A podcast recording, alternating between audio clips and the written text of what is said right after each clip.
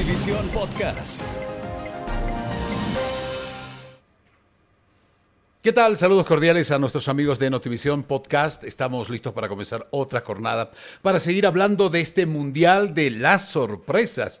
Y es que una de las actitudes que ha llamado la atención ha sido pues cómo se han desempeñado los equipos asiáticos. Y para hablar de este tema del desempeño, de la mejora en el desempeño de los equipos asiáticos, está Emanuel Castillo con nosotros. Hola Eva, ¿cómo te va? ¿Cómo te va, querido César? Para hablar precisamente de lo que hacías mención, la revolución, la evolución en todo caso de los equipos asiáticos que sin lugar a dudas han dado que hablar, pero no solo desde ahora, sino desde el 2018, logrando grandes resultados. Por ejemplo, ya a la fecha han logrado el 68% de los puntos hecho que no acontecía desde el 2002 y el 2018 lograron el 50% de efectividad, siendo ahora uno tan solo en la primera jornada ya disputada, de, logrando 10 de 18 puntos posibles, un hito histórico además en la cita mundialista. Totalmente, totalmente. Bueno, lo que pasa es que hay una planificación, esto no es casual.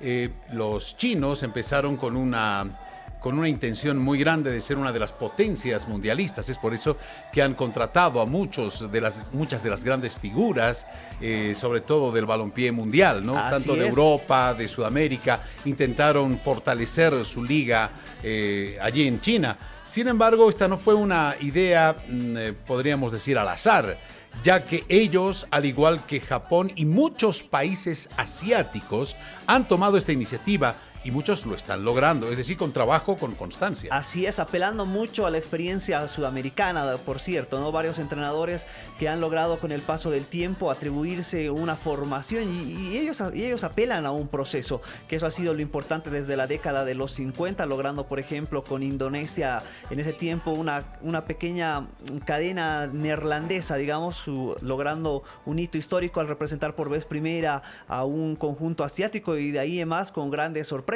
por ejemplo, lo hecho por Corea del Sur el, eh, en la época de los 90, logrando llegar hasta los octavos de final de un mundial. Pero fueron apariciones esporádicas, procesos que no culminaron en realidad, pero que ya decían de la ansiedad, del deseo que tenían muchos de los países asiáticos de poder ser potencias futbolísticas. Así y es. el mejor lugar, la mejor vitrina para mostrar ese avance son los mundiales. Así es, y más que todo Qatar, ¿no? Dando inicio al ciclo, por ejemplo, de Arabia Saudita, que es uno de los países que más ha llamado la atención en lo que ha sido su sexta participación de manera consecutiva desde 1994. Además, cuando lograron esa histórica clasificación a los octavos de final y ahora siendo la sorpresa con un francés que trabajó mucho tiempo en su país, en las inferiores del Bordeaux, inclusive logrando ser eh, eh, este estratega. Hablamos de Ernest Renando, una de las grandes revelaciones, y siendo el técnico de Arabia Saudí de Arabia Saudita, ¿no? Siendo hoy por hoy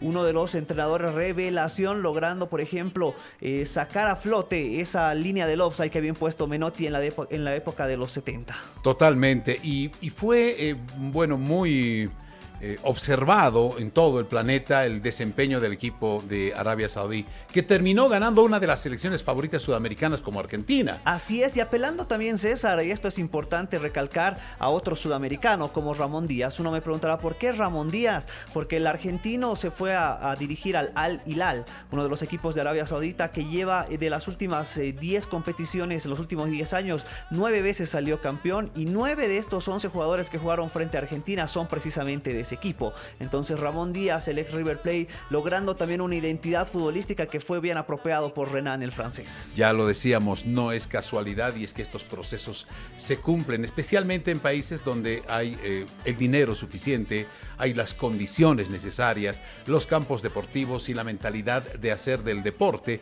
en este caso del fútbol, una realidad. Eh, no lo que pasa en varios países, ¿no es cierto? donde eh, el fútbol en realidad viene a ser un negocio. Un negocio mal hecho, podríamos decir si hablamos de algunas experiencias eh, sudamericanas, eh, sobre todo en nuestro país. Pero el negocio bien hecho se reproduce en estos resultados. En estos resultados, eh, bien la cara de la moneda opuesta es, por ejemplo, la selección de Irán, otra de las selecciones que ha dado la sorpresa. inició su faena precisamente frente a Inglaterra, donde recibió un duro golpe al caer por seis goles en este encuentro por los dirigidos de Gareth Southgate. Pero este Irán que ha revolucionado su forma de pensar y, ver el fútbol con Carlos Queiroz, el colombiano que también ha sido partícipe de varias eh, evoluciones dentro del fútbol sudamericano, dirigiendo Ecuador, dirigiendo Honduras, por ejemplo, en su momento, y ahora haciéndose cargo de la selección iraní, que no fue sorpresa que ganó a, Gales, ¿no? Una de las grandes eh, revelaciones entonces en lo que va de la cita mundial de Qatar y una selección que tiene jugadores muy interesantes. Tiene a uno jugando en el Porto, otro jugando en el Bayer Leverkusen, una revolución de iraníes que no pasaba hace mucho tiempo, logrando una época de oro, la que está viviendo ahora y logrando estos resultados tan importantes. Sin duda, eh, bueno, serán jugadores caros, serán jugadores eh, que son accesibles para los clubes, es decir, pueden accederse a bajo costo o sencillamente es el trabajo, la producción, la capacidad que ha mostrado para ser llamados a ligas tan importantes como las ligas inglesas, la liga italiana y otras en el planeta. Así es, a ver, la selección de Irán que tiene un monto aproximado de 200 millones de dólares en toda su estructura como tal, y más que eso lo lleva un solo jugador, el que milita precisamente, te decía, en la liga portuguesa en el Porto, quien aproximadamente está cotizado en 50 millones.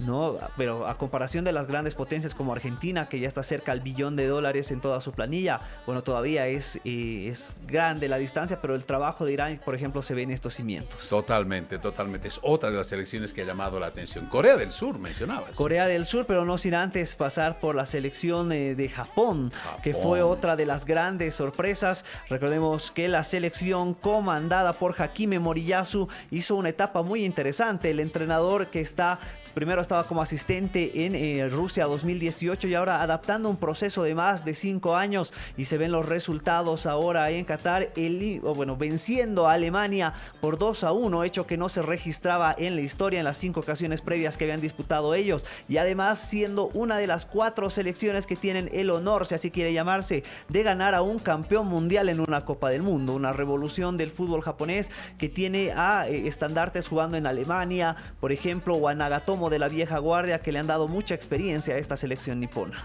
Totalmente. Bien, importante el repunte entonces de las selecciones asiáticas en este Mundial Qatar 2022. Y como bien lo mencionabas, querido César, la selección de Corea, que no es eh, también eh, de eh, sorprenderse lo que está haciendo. En Rusia 2018 había sacado de la cita mundialista a Alemania, consiguiendo también otro hito internacional. En aquella ocasión venció por 2 a 0, con la base de jugadores que ahora están militando este Mundial, con varias superestrellas, entre ellas Minson, que es sin lugar a dudas su baluarte principal. Además, recordemos que eh, en este partido frente a Uruguay mostró toda su, todo el trabajo que vienen desarrollando, ocho meses trabajando en eh, amistosos en distintas partes de Europa y logrando resultados como que se puede ver ahora. Jugadores como Wang Huo que juega en el Olympiacos, jugadores también que militan en la liga inglesa y eso cabe destacar de una selección que ha sido histórica, por ejemplo el 2002, usted recordará César cuando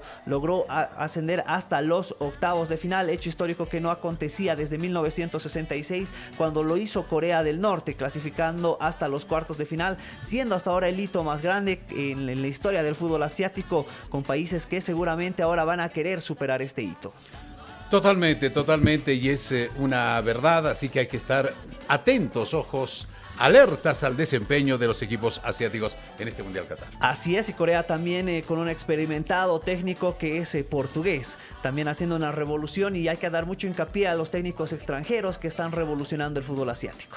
Bien, nos quedamos con esa impresión, esa grata impresión de los equipos asiáticos que siempre dan una sorpresa. Por eso el Mundial es tan esperado. Ahora lo disfrutamos todos nosotros. Mundial Qatar 2022. Seguiremos hablando de estas cosas que suceden en el Qatar que que usted las va a disfrutar con nosotros en nuestro podcast de Notivisión. Gracias, Emanuel. No, a ti, querido César, y seguramente van a haber más sorpresas en el transcurso de los días. Veremos si hay selecciones favoritas que ya dejan la cita mundial. Habrá más sorpresas, estos asiáticos seguirán avanzando. Seguramente los pondremos al tanto de todo lo que vaya a acontecer con los equipos que en este tema hemos hablado, los asiáticos. Fantástico. Hasta aquí nuestro podcast de Notivisión.